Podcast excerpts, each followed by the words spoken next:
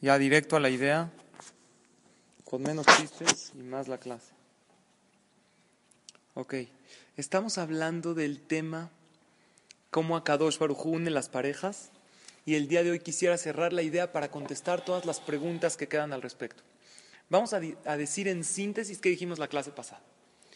Según el Zohar, según la Kabbalah, todas las almas tienen mitad masculino y mitad femenino, todas.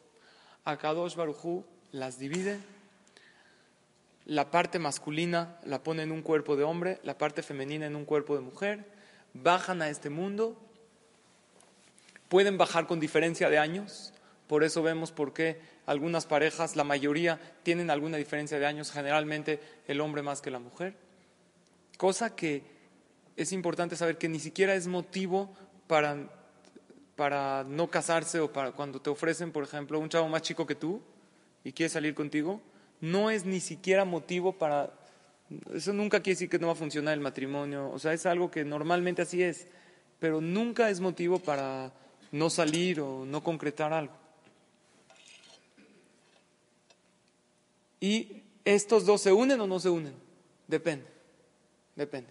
Si los dos están en una alta categoría espiritual, los dos bajaron a este mundo y los dos, Hashem nos pone cuerpo y alma.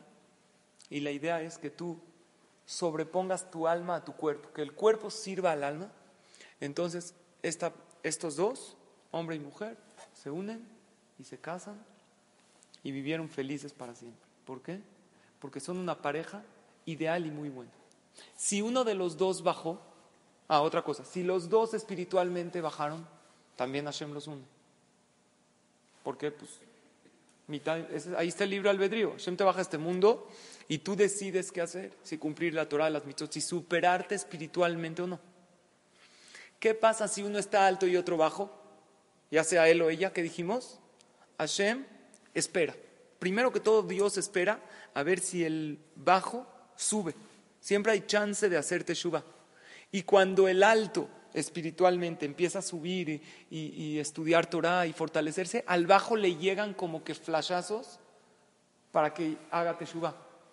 Cada vez que tú te fortaleces en una mitzvah, o vas a una clase, o a tu futura pareja, que es tu mitad, le llegan como que oportunidades de acercarse. Así Hashem le manda. Pero todo tiene un límite. Hashem es Erejapaim. ¿Qué es Erejapaim? Aguanta. Pero ¿qué pasa si, si pasó el límite que Dios puso y este que está abajo espiritualmente no subió? ¿Qué hace Dios? ¿Qué hace Hashem? Busca al alto, le busca a otra. Vamos a decir que el hombre subió espiritualmente y la mujer bajó. Pero eran una sola pareja. Entonces Dios no hace parejas así, en diferente espiritualidad. Entonces, ¿qué hace Hashem? Busca a otra pareja igual, pero en este caso al revés que la mujer está en un nivel espiritual alto y el hombre bajo, une a él con ella y a ella y a ella con él, y así hace las parejas. Esto es lo que dijimos la semana pasada. Sin embargo, faltan muchas preguntas por responder. Vamos a adelantar y vamos a responder Bezrat Hashem todas las preguntas. Muchas veces, hasta aquí dijimos la clase pasada, ahora voy a continuar. Algo que atora que llega, que no llegue la pareja. Una de las cosas es que, por ejemplo, vamos a agarrar un hombre, ¿no? Que él quiere subir en religión, en espiritualidad. Y ojo, ¿eh? cuando digo subir en religión no me refiero solo a cuidar Shabbat y comer kasher, también entre uno y su compañero se llama subir. Si yo me, enojo menos, se llama que estoy subiendo en religión. Y si yo eh, hablo menos la shonara y elogio más al otro, eh, eso lo vemos como conceptos humanos. No, también son conceptos religiosos. Eso también se le exige como perfección a la persona. Muchas veces, vamos a poner el ejemplo de un chavo, un ejemplo clásico, que se fue a Israel a una yeshiva y llega a México y ahora sí que quiere subir un poco más en Torah. Pero ¿qué lo frena? Su entorno social, que le da pena con sus amigos o con su familia, que de repente ya, ya, ya no saludas mujeres Así, así dicen. yo siempre digo, yo saludo mujeres, siempre saludo. ¿Cómo? ¿Tú saludas? Sí, claro. Saludar no es tocar. Es más, yo les digo a las que me dicen, Yo saludo mujeres mejor que aquellos que saludan de beso, porque a veces puedes saludar amablemente y con una sonrisa y con su nombre y haciendo contacto visual y preguntándole cómo está y la hace sentir mejor que alguien que nada que ver y le da un beso. ¿Estamos de acuerdo? Entonces no es que es haram saludar, es súper bueno saludar y es haram no saludar, pero hay maneras de cómo. Entonces este chavo le da un poco de pena. Entonces él no quiere transmitir que está subiendo en religión para no ser diferente a los demás. Pero en realidad él, ¿qué quiere? Superarse cada vez más. Si nosotros agarramos a los jóvenes, a los chavos y a las chavas que están en edad de casarse, podríamos dividirlos en tres niveles espiritualmente. Los que están totalmente bajos, cero contacto con el judaísmo, que tristemente hay muchos y muchas, cero contacto. Nada que ver. A lo mejor van al Knis en Kippur porque su papá va y van un Shabbat que de repente hay. Pero contacto con el judaísmo y relación con Hashem y querer superarme, ¿cuánto? Cero. ¿Conocen a gente así? Tristemente creo que todos conocemos. Hay un nivel medio que es un nivel que hay más o menos. Trato, muchas gracias.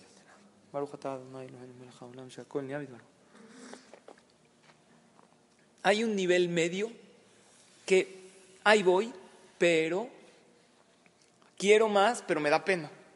Y hay un nivel que están perfectos, religiosos, religiosas. El nivel medio generalmente es un poco difícil porque los de abajo lo ven muy religioso o religiosa y esos chavos no quieren salir con ella. Y los de arriba la ven muy qué? Muy no religiosa, entonces es un poco difícil. Y muchas veces el no subir de nivel eso lo atora para que no encuentre su shidduch. Ahora, en realidad los de abajo, los de arriba que no la ven religiosa o religioso a este chavo, se equivocan porque ella sí es o él sí es, pero nada más que no lo quiere demostrar con su entorno social. Entonces muchas veces la solución es sube un nivel, porque tú en realidad quieres, tú en realidad sí estás yo a los chavos les digo, en realidad quieres respetar, quieres llevar una casa de Torah y de mitzvot, pero hay algo que te frena que es la vergüenza de los demás.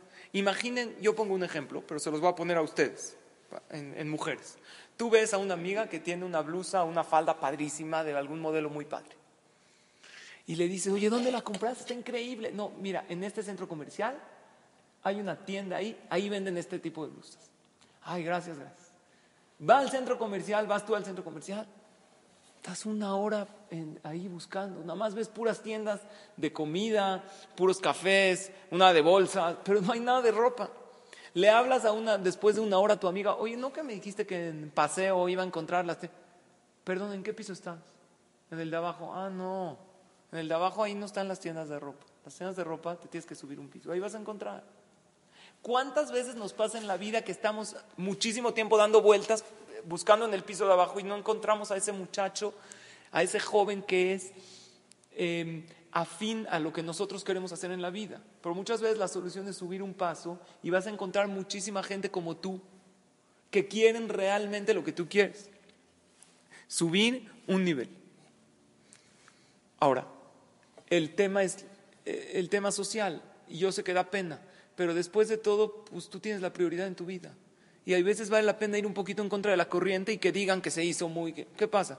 Finalmente tú vas a vivir feliz. Vas a vivir una vida como tú realmente, porque tus convicciones sí son que quieres cumplir Torah, mitzvot, nada más que te da medio pena. Pues hay veces vale la pena romperla y el primer día y el primer mes van a decir, no, que esta se hizo muy... Pero finalmente tú vas a estar feliz, él va a estar feliz, vas a educar a tus hijos como tú realmente quisiste siempre. Otro punto importante, que hay veces impide que el shidduch, que uno encuentre shidduch. Y esto, por favor, es un tema un poco delicado. Y no quiero decir exacto cómo tiene que ser, sino quiero minimizar lo que más se puede. Es el tema del contacto físico en el noviazgo. Voy a explicar por qué esto impide. Primero, no voy a hablar por la parte de la Torah, que es prohibido eh, tocar a una mujer es hayab karet, o sea, es una de las penas graves en la Torah. Toda mujer que no ha entrado a la Tevilá, después de los 12 años que tiene su primera regla, se llama nida, impura. Aún de casados, con más razón de solteros, que ni siquiera son esposos. No voy a hablar de la parte toraica, Voy a decir un argumento claro que yo se lo podría decir hasta un goy. ¿Por qué no es conveniente que en el noviazgo haya contacto físico? Vamos a agarrar un noviazgo, como la Torah dice, y quiero aclarar que yo no pretendo que todas ustedes y que todos ellos y que todos sus hijos, cuando yo les digo, lo hagan al 100. Pero sí pretendo que después de decirles esto, traten ustedes, quiero cambiar su opinión respecto a lo que es el contacto físico, ¿por qué la Torah lo prohíbe en el noviazgo? Porque así puedes conseguir más fácil tu pareja. Cuando en un noviazgo como la Torah quiere, no se tocan, salen la primera vez. ¿Me gustó? Sigo saliendo. No me gustó, dejo. Generalmente así. Pero en un noviazgo, cuando hay contacto físico, hay un problema. ¿El problema para quién es? ¿Para el hombre o para la mujer? ¿Qué opinan? Para el hombre más que para la mujer. Les voy a explicar por qué. Porque los hombres somos muy canijos. O sea, es muy difícil, la verdad. Ustedes son más, eh, más, ¿cómo se dice? Más inocentes, la verdad. El hombre, el tocar a una mujer lo soborna. Y la Torah dice que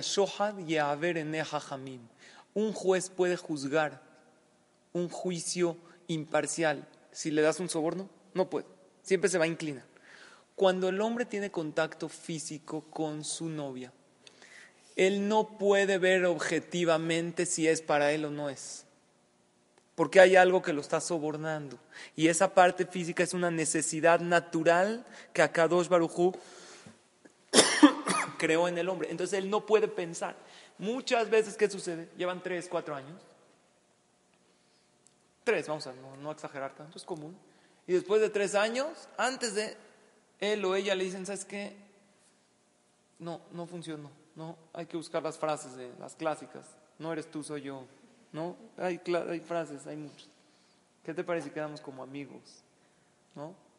Yo salí una vez con una, yo le dije, ¿sabes qué? Yo creo que tú y yo somos el uno para el otro. Yo soy el uno y tú para el otro. No, no le dije así. Pero está bueno, ¿no? Entonces, eso hace que él no lo vea, no la vea bien y de repente ella o él le dicen, espérate, invertí todo este tiempo, tres años contigo, y hasta Baruch Hashem en México no hay tanto, pero en otros países como Estados Unidos e Israel, tristemente la gente no ha pegado a la Torah, se van a vivir juntos, ¿han oído?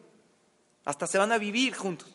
Ahorita no nos vamos a casar, pero ya, ya, tiene 23, él ya tiene 30, vamos a vivir ya, ya no quiero estar en casa de mis papás, todavía no se casan.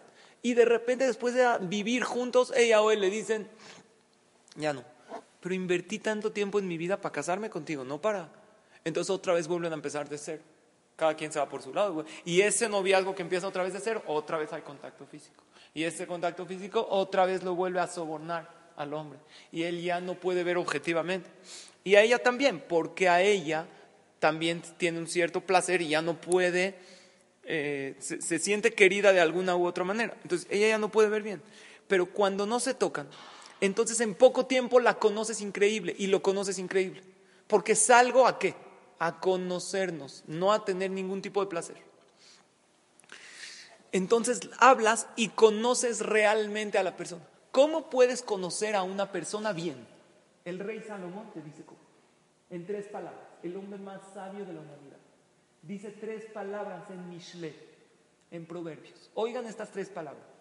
Ish, lefi, Mahalalo. ¿Entendieron? O traduzco.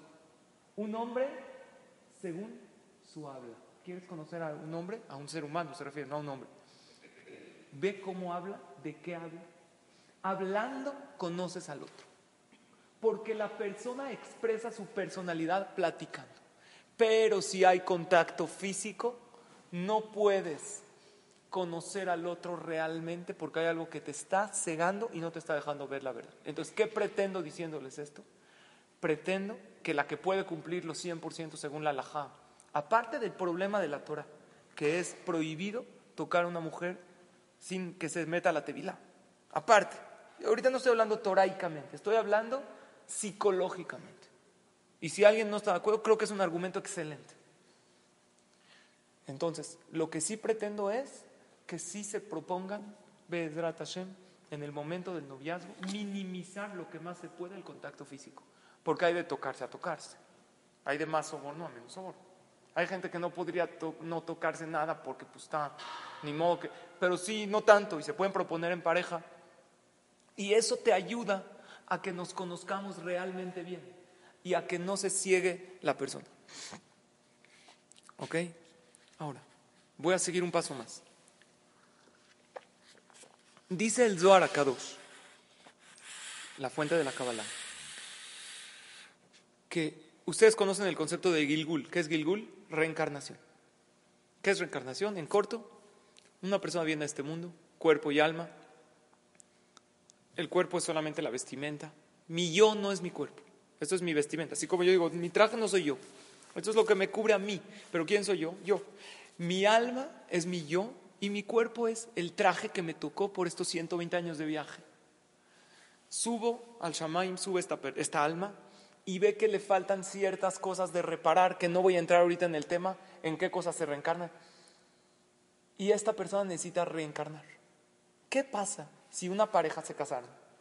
Dijimos que la pareja es media alma y media alma, ¿estamos de acuerdo? Y que todas las almas tienen género femenino, género masculino. ¿Qué pasa si uno de los dos se reparó y otro no? ¿Quién reencarna? ¿Los dos se bajan otra vez al mundo? ¿Qué opinan? Entonces, muy bien. Dice el Zohar lo que tú dices. Nada más baja la parte del alma que no reparó. Ahora tengo una pregunta. ¿Qué pregunta tienen? ¿Con quién se casa? Esta persona vino al mundo porque no reparó. Debía un dinero. El hombre, hombre y mujer se casaron. Ella hizo su finalidad en este mundo. Y su finalidad no es que seas la más que del mundo, es superarte espiritualmente. Dios no te pide perfección, te pide superación. Con esto encierro muchísimo.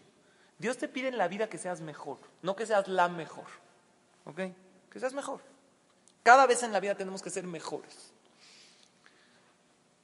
Entonces, este señor que bajó a este mundo tenía una deuda con alguien y no la pagó. Entonces él tiene que reencarnar, pero ella no.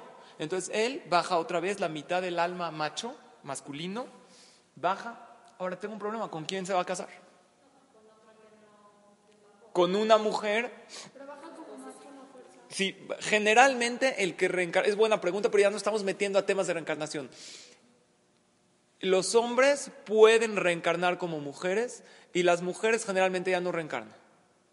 Las mujeres ya están en su último viaje, generalmente, pero ya me estoy metiendo en temas de, de Kabbalah. Entonces tú, tú dirías, pues con otra mitad. Pero dice el Zohar que qué pasa si esta no tiene mitad, porque hay veces la otra mitad pues no es compatible. Dijimos que casi todas las almas, cuando Hashem los junta, junta con compatibilidad. Pero ¿qué pasa si son incompatibles? Entonces, dice el Zohar Akadosh, algo increíble, que él no tiene pareja, bajó al mundo sin pareja. Entonces, ¿qué no se casa? Entonces, una de dos, una de dos, o que nunca se casa porque es gente que nunca se casa y conocemos gente que nunca se casa. O con tefilá puede lograr tener una pareja aunque nació sin pareja. Y él puede, y el Zohar trae una Gemara, un fragmento del Talmud que dice que siempre la persona debe rezar por su pareja, porque puede ser que haya alguien que reza y se lo gane. Pero ¿cómo me la va a ganar? Si cada quien está designada a su pareja, porque puede ser que ese alguien no tenía. Y ese alguien está tanto y tanto rezándole a Dios que me puede bajar a mi parte que era mi pareja. Entonces por eso siempre uno nunca debe dejar de rezar. ¿Desde qué edad? Yo aprendí mis jajamim desde los 16 años. Rezar que en su momento a Kadosh me mande a mi pareja. Y eso es, por eso el Talmud dice, que quería Es muy difícil para Dios juntar parejas. Esa es la dificultad de Dios. Que de repente llega uno y reza tanto que esa persona que vino a este mundo sin una pareja asignada, ¿qué creen que puede lograr con su rezo? Quitarle a otro que tiene pareja. Entonces, ¿tú qué tienes que hacer? No sabemos si nosotros somos reencarnación de aquella persona que bajó, a lo mejor bajó mi mitad sola. Entonces, ¿qué hago? rezo y le pido a Kadosh Baruj y puedo lograr que Hashem me asigne a alguien compatible, aún que el precio sea dejar al otro sin pareja. si reza puede conseguir y si no se queda.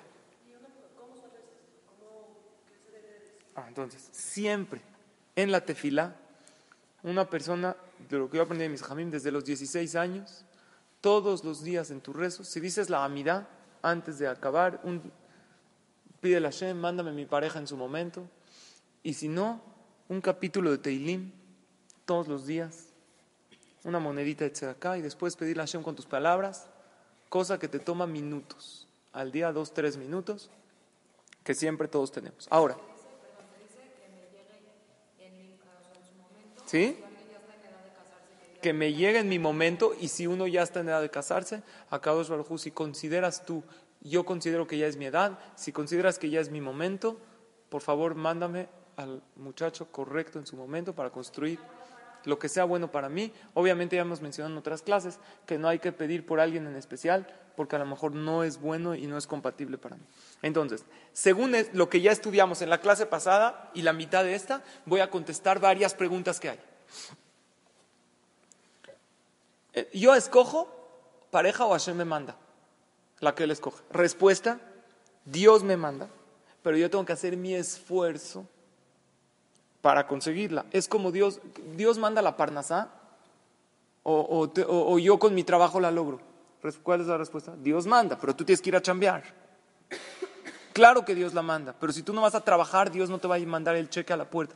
Un día va a caer a tu tapete. No. Entonces, igual, Hashem te asigna la parnasa, la pareja, perdón. Pero tú tienes que hacer el esfuerzo. Al final de la clase voy a decir cuatro reglas que dicen nuestros jajamim que tienes que buscar en una pareja. No sé si se acuerdan, hace un tiempo dimos una clase que se llama ¿Qué es el verdadero amor? Y vimos esas mismas cuatro reglas. Las voy a repetir al final de la clase. Pregunta 2. ¿Me puedo casar con alguien que no era mi mitad de mi neshama, que Hashem me destinó desde antes? Respuesta, sí. ¿Por qué? Porque puede ser, según lo que explicamos en la clase pasada, que yo subí mucho y ella bajó, o viceversa. Entonces Hashem me puso a mí alguien arriba y a él alguien de abajo pero compatibles seguros son, porque Hashem sabe la compatibilidad de las almas y si te lo puso en tu camino, seguro es compatible para ti y no puedes pensar que mejor me divorcio, Hasbe Shalom, por ser incompatible. No existe ese pensamiento que es un pensamiento negativo. Entonces, pregunta dos, ¿me puedo casar con alguien que no fue destinado para mí desde que Hashem me creó? Sí, pero igual es compatible. Ah, ahorita llego.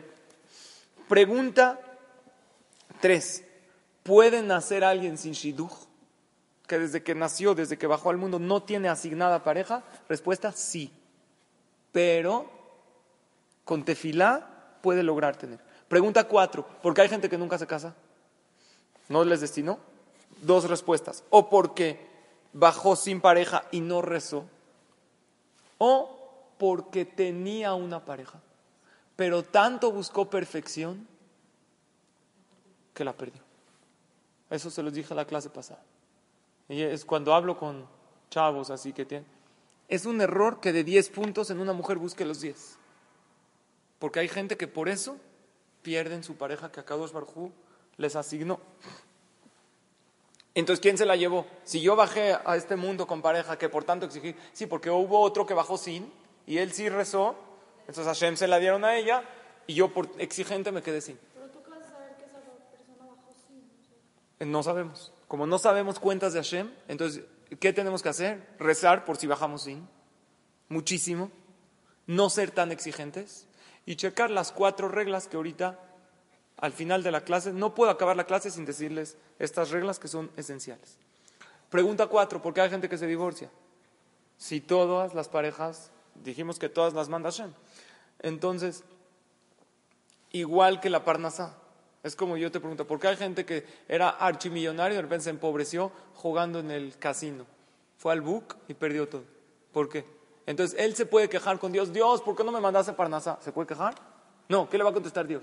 Yo te mandé, pero tú la arriesgaste y la jugaste.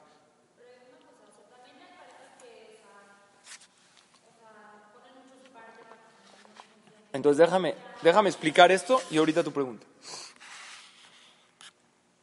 sí era su pareja, pero perdieron su pareja por malas midot, por tener malas cualidades, por tener, hoy vivimos en una generación de tolerancia cero y grandes problemas de pareja. Yo se los digo, estoy tristemente en el tema de divorcios de la comunidad, no en el tema de por qué se divorcian, porque cuando generalmente ya llegan a un tema así, ya se refieren con otros hajamim más expertos, pero yo me dedico cuando ya llegan al divorcio, o sea, como testigo, y me ha tocado de repente hablar con él o con ella, principal, más veces con él que con ella. Les puedo decir que el 99% de los casos empezó por una tontería. Después sí se hizo un problema grande, ya irresoluble, pero empezó por una tontería. Es como el que se agripó y le dio una infección y esa infección se agravió, pero si se hubiera cuidado la gripe desde el principio no hubiéramos llegado hasta ahorita, que ahorita el Señor está en terapia intensiva. Entonces el matrimonio está en terapia intensiva por no cuidarse de pequeñas gripitas, porque peleaban, es falta de midot, falta de cualidades, intolerancia, enojo, egoísmo. Entonces déjame contestar esto. La pregunta es, oye, ¿por qué hay divorciados? Si Hashem le dio la pareja, respuesta. Hashem se la dio, pero pues él la perdió por su negligencia. Es exactamente igual del ejemplo que alguien que tenía Parnasá y fue a jugarse todo su dinero que él no tiene queja con Dios. No le puede decir a Dios, Dios, ¿por qué no me mandaste para Dios le va yo te mandé, pero tú la jugaste. O tenía dinero y lo tiró al excusado todo. Dios, ¿por qué me mandaste, me quitaste mi parnasa? Yo no te la quité. Tú por tus malas cualidades y por tus defectos de carácter y por tu intolerancia y tu enojo lo perdiste. O alguien que tenía salud, pero fumó y se drogó. Él no puede tener un reclamo en contra de Dios. ¿Por qué me hiciste enfermo? Yo te hice perfectamente sano. Pero es tu problema que tú hayas destruido tu salud con tus propias manos. Fumando es haram. Por eso en la pareja, al principio de la boda, se agarra la copa, se llena de vino, se dice verajot, se canta y se alaba Hashem. Y al final de la boda, se agarra la copa y se pisotea y se hace añicos. Una de las explicaciones es por qué. Porque le estamos diciendo a estos novios, queridos novios, la copa es el matrimonio. En sus manos está. Si quieren llenar este matrimonio de vino, de verajot, cantarle a Hashem toda la vida, sí tiene su precio, hay que callar, hay que ceder, pero van a estar felices. Y en tus manos está písalo. Le dices al novio, pisa la copa, pero ¿por qué? Písala, dije. Bueno, está bien. La pisa y así acaba la boda. ¿Por qué? Porque le estamos diciendo al novio, novio, puedes tú con tus manos destruir. Acuérdate. Entonces, los divorciados perdieron su pareja por falta de tolerancia y de midot. Y si se vuelven a casar con otra, ¿pueden vivir bien con la segunda? Sí, pero generalmente se dificulta mucho el segundo matrimonio, porque su pareja más compatible era la primera y la perdieron porque hubo ahí entre ellos algo que no supieron trabajarlo entre ellos. Por eso es el tema que hay divorciados, según el Zohar. Pregunta 5 y ahorita tus preguntas, para que... La pregunta es por qué hay viudos. Si Hashem decretó que cada quien tenga su pareja, porque hay gente que fallece antes. Entonces, la respuesta es lógica, que cada quien tiene un periodo de vida diferente. Y aunque sí somos marido y mujer, una sola alma, pues la parte de ella a lo mejor ya acabó su reparación en este mundo y la mía no, o la parte de él ya y la de ella no. Entonces uno se va antes de tiempo. Hashem le asignó un tiempo limitado a cada quien. Así como dijimos que el hombre puede venir antes al mundo y es media alma, pues uno se puede ir antes. Y este viudo, si se casa con otro, pues es también segundo compatible, pero no igual de compatible que la primera. Siempre la primera pareja es lo más compatible. Por eso la Gemara dice que cuando una kola megaresh rishona, todo el que divorcia a su primera esposa, afilu misbeach morida lav de maot. El misbeach, el altar, Hashem tiene un betamigdash construido arriba celestial que está esperando a que el pueblo de Israel no los merezcamos para bajarlo. Hay un altar donde se hacen sacrificios. Este altar llora por esa persona. Llora, ¿por qué? ¿El altar a qué se refiere? ¿A qué simboliza? Al sacrificio. Cuando una persona se divorcia, ¿qué hubo? Falta de qué? de sacrificio por el otro. Uno se estaba divorciando, le dijeron, oye, ¿no sabes que hasta el Misbeach llora? ¿por qué te divorcias? Dijo, mira, si es que yo ya lloré 20 años, ahorita que llore mis bajo un poquito, no pasa nada. Ya, ¿cuánto puedo llorar?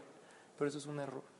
Porque si una persona supiera un poco callar, mucho tolerar, mucha paciencia, lograría, porque si Hashem los puso juntos, es porque pueden vivir juntos. Si se divorciaron, la Torah permite el divorcio porque la persona no puede llegar a la categoría, no se le exige a todos la perfección al 100% para que puedan exactamente vivir con esta persona. Ahora me faltan unos minutos para decir las reglas, pero sí, tu pregunta.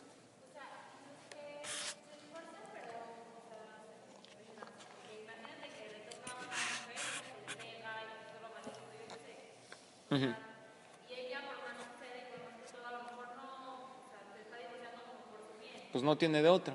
Un drogadicto, un jugador.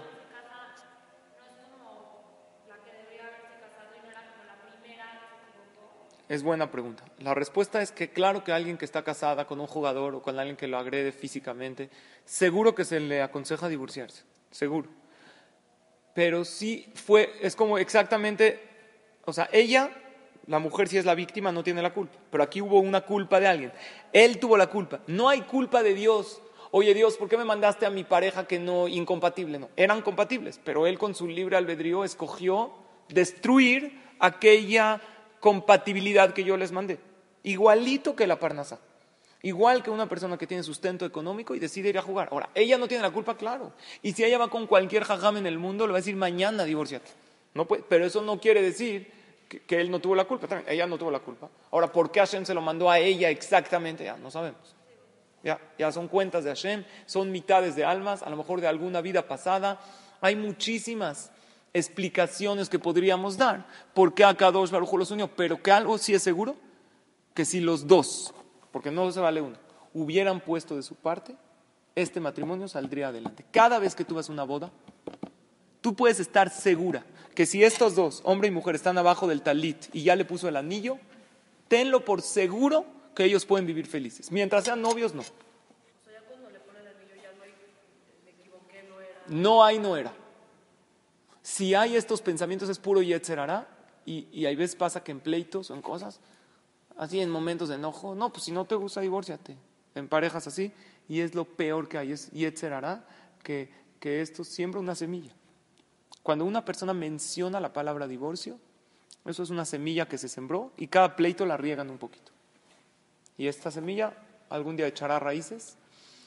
Yo por eso siempre recomiendo a parejas, Baruch Hashem, sanas, normal, no mencionen la palabra divorcio ni de chiste, ni, en ni por enojo, nada. Parece un consejo muy fácil a los que no están casados, pero es muy difícil en momentos de enojo, que es un tema como que para meter una espantada al otro. Y esto es puro yetzerara. Ahora, quisiera detenerme un poco más en el tema de lo que es la tefila. Hay muchas segulot para conseguir pareja. Hay muchas. Pues está escrito que una mujer que compra un talit para su aunque no tenga novio nada, que compra un talit para su futuro. Eso es una segulá para conseguir pareja. Hay varias segulot. Sin embargo, la mejor de todas las segulot, ¿cuál es? Tefila. Rezar y pedir todos los días. Hay una segulá muy conocida de decir Shira Shirim 40 días seguidos, o Perek Shira 40 días seguidos. Al hombre se le aconseja decirlo con tefilín, que tiene más fuerza. De por sí el número 40 tiene mucha fuerza cabalísticamente. Había un jajam que se llamaba Rabbi que él quería ver a Rabbi Shimon Bar que falleció. Entonces él ayunó 40 días, comiendo en las noches, obviamente, para que pueda ver en una visión profética o en sueños a la imagen de Rabbi Shimon Bar el escritor del Zohar, una de las figuras más grandes de toda la historia del pueblo judío. Y le vinieron en sueños y le dijeron lo siguiente, adelantaste mucho, pero todavía no lo suficiente. Ayunó otros 40 días y lo vio.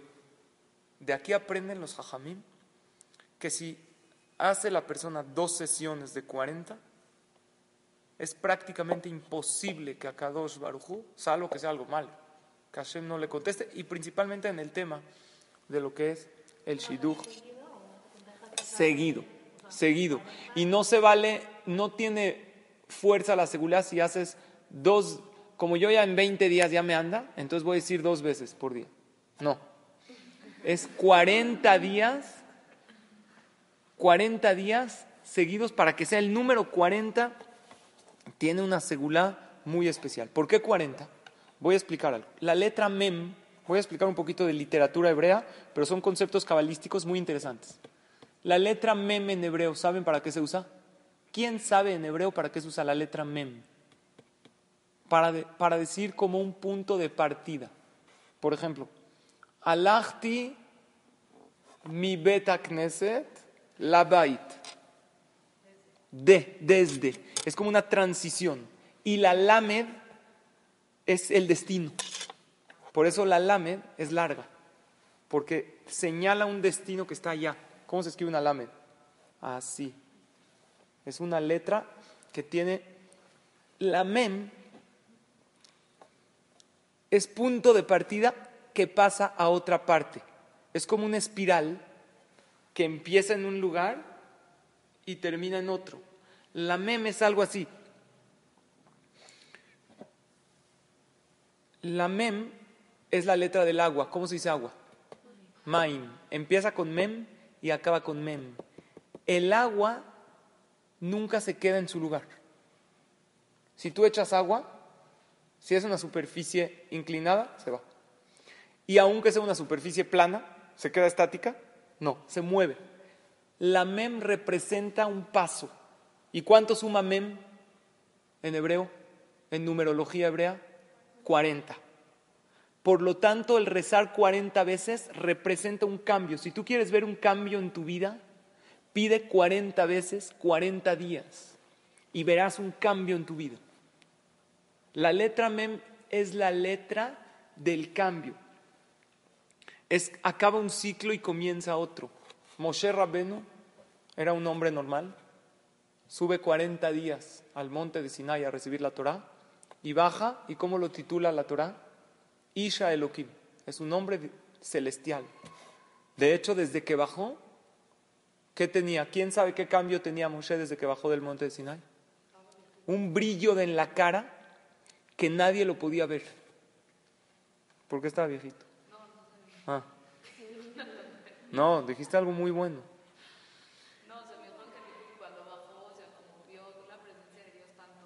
¿Envejeció? Puede ser, no lo conozco, puede ser correcto. Lo que sí dice la Torah claramente, que tenía una, una luz en su cara que encandilaba, así como no puedes ver la luz del sol. Y desde ese momento hasta que entró, hasta, su, hasta la fecha de su fallecimiento, ¿cómo, cómo estaba? Con un velo. Era tan... ¿Por qué? Porque en esos 40 días, ¿qué hizo Akadosh Barujú con Moshe? es una cantidad que acaba un ciclo y comienza otro. no puede no haber. Si tú dijiste 40 días, una tefila seguidas, lo que puedes hacer es, como dice el Zohar, probar otros 40. Y si pruebas otros 40 y no,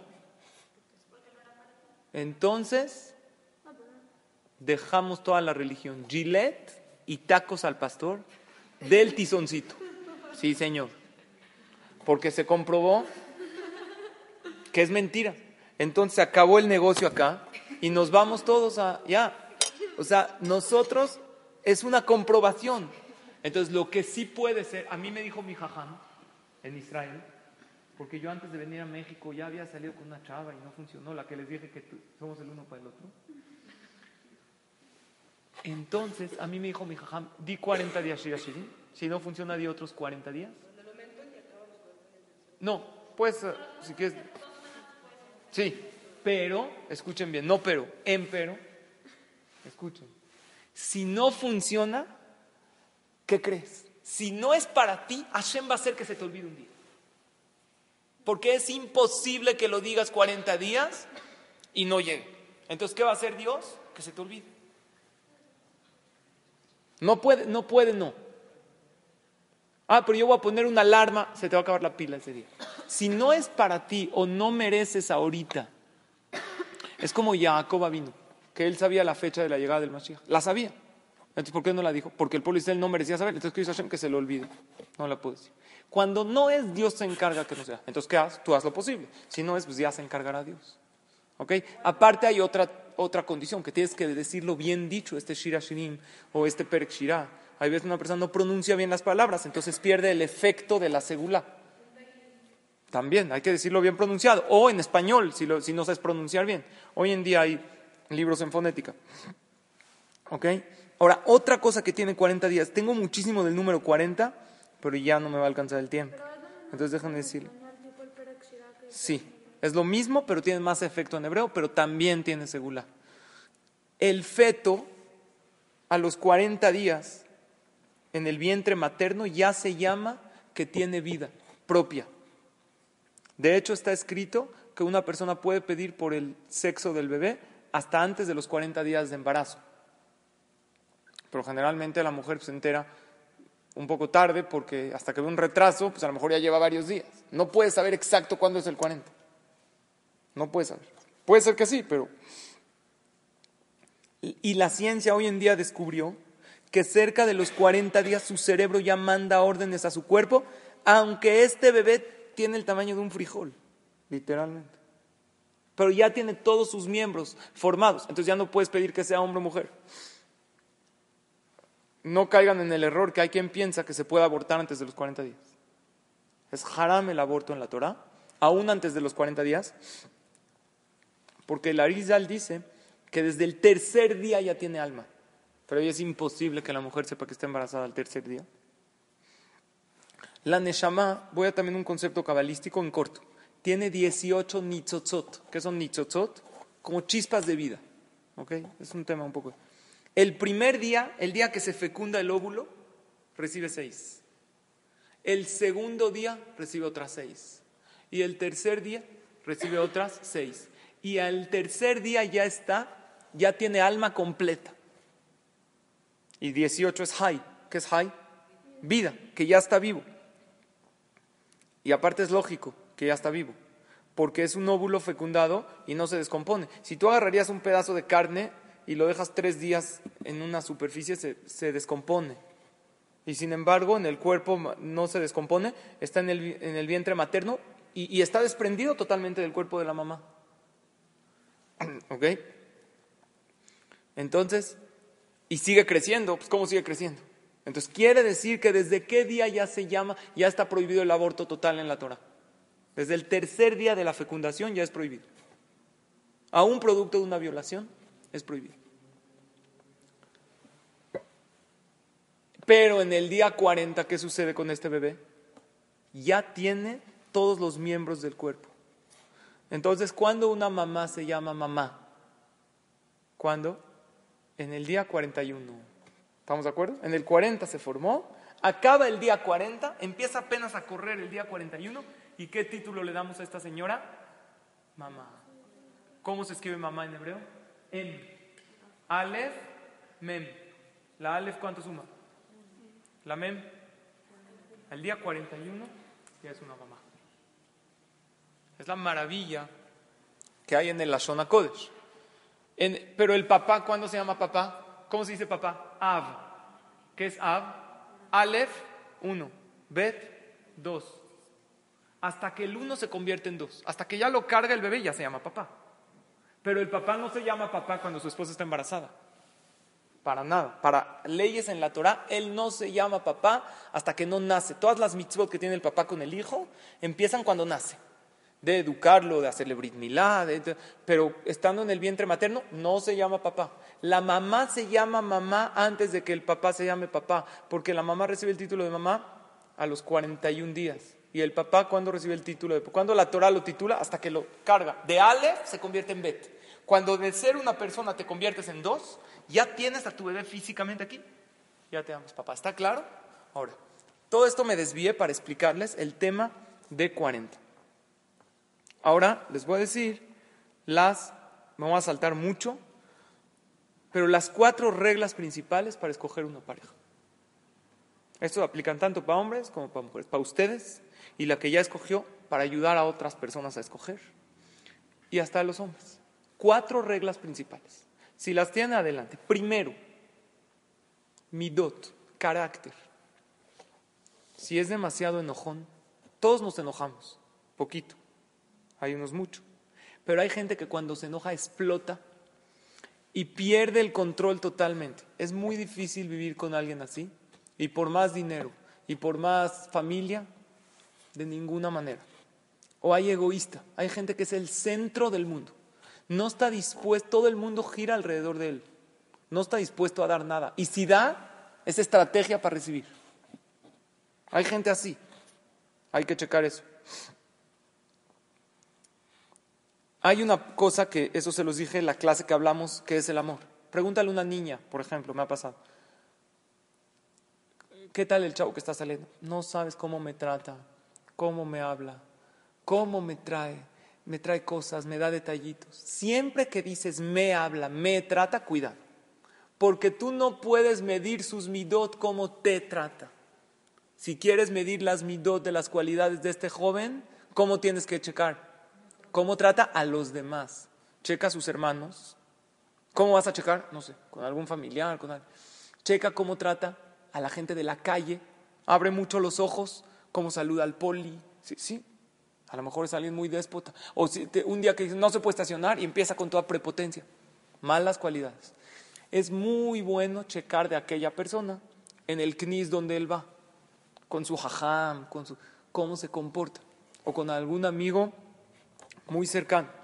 Porque si ves cómo te trata es un error, porque él, si él te quiere, contigo va a hacer un show y cuando ya te sienta de él, pues ya te va a tratar como a todos trata.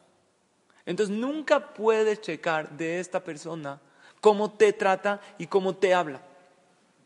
Por eso en las yeshivot es muy común que se le pregunta a los hajamim, hay veces a los amigos, ¿cómo es esta persona? Por eso pregúntale a su jajam, pregúntale al knis dónde va. Y si no va al knis, pues no te aconsejo que vayas con alguien que está tan alejado de la Torah que ni al knis va. Porque no me late que ninguna de ustedes que toman clases de Torah quisieran a alguien que no está nada vinculado. Ahora, y muchos se preguntan, ah, entonces que el enojón no se tiene que casar nunca. No sé con quién, pero no hay mitzvah de que tú seas el corbán, el sacrificio no seas tú. O sea, no, no yo a casar para enseñarle, no, tú no le enseñes nada. Tú casaste con, o sea, un enojón, un egoísta, un presumido. La verdad no, no hay manera. Entonces, primero, número uno, midot. Número dos, irá ¿A qué me refiero? Temor al cielo. Eso es bueno para todo, pero más para el matrimonio. Explico por qué. En la vida hay pruebas muy grandes. Hay veces hay una diferencia con la pareja. Y en el lugar del trabajo tiene una amiga que en ese momento que él estaba un poco así con su esposa, ella, sea secretaria, empleado, compañera de trabajo, la trató un poco, lo trató un poquito mejor. Y el hombre es muy débil. Ustedes tienen que entender ese punto. Y cuando tiene Irachamaim, él sabe que yo tengo una pareja. Luego hay muchísimas pruebas de inmoralidad.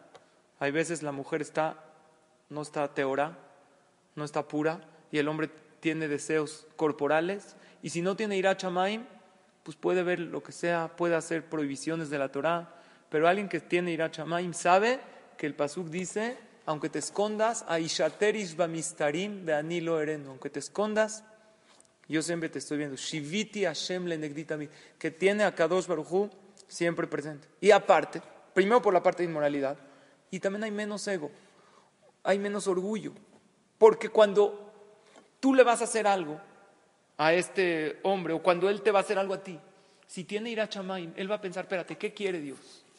¿Que me pelee? ¿O quiere que viva con paz con mi esposa? Entonces me quedo callado, no pasa nada. Pero para lograr esa categoría de quedarse callado y ceder, se necesita mucho ira chamaim. Entonces, si tú ves que este hombre no tiene ira chamaim, es muy difícil que haya paz. Porque en cualquier situación, si no tiene a Hashem presente en su vida, que las cosas son de Dios, y que a cualquier bajón que le vaya en la vida, ya va a explotar. ¿Ok? ¿Cómo se mide el irachamay? En hombre, hay varias maneras. Decir verajot, cómo reza. Pero ¿quieres un punto clave? Si estudia Torah.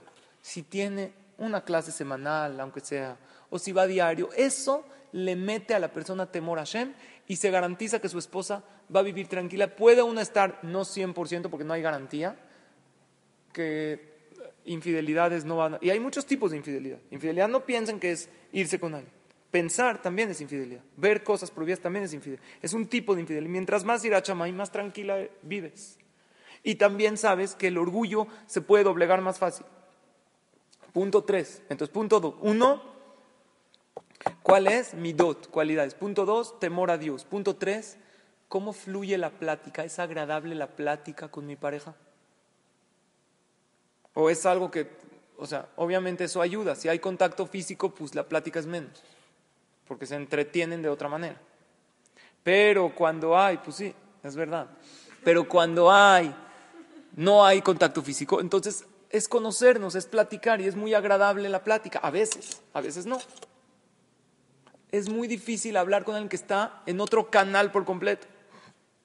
Entiendo sus ideas. A veces sales con alguien que te empieza a hablar de cosas y tú pones una cara como que... ¿Qué tranza con este moped, no? ¿Qué onda? No entiendo nada. No capta sus ideas, qué pasa en su vida con él no camina, la plática no fluye bien.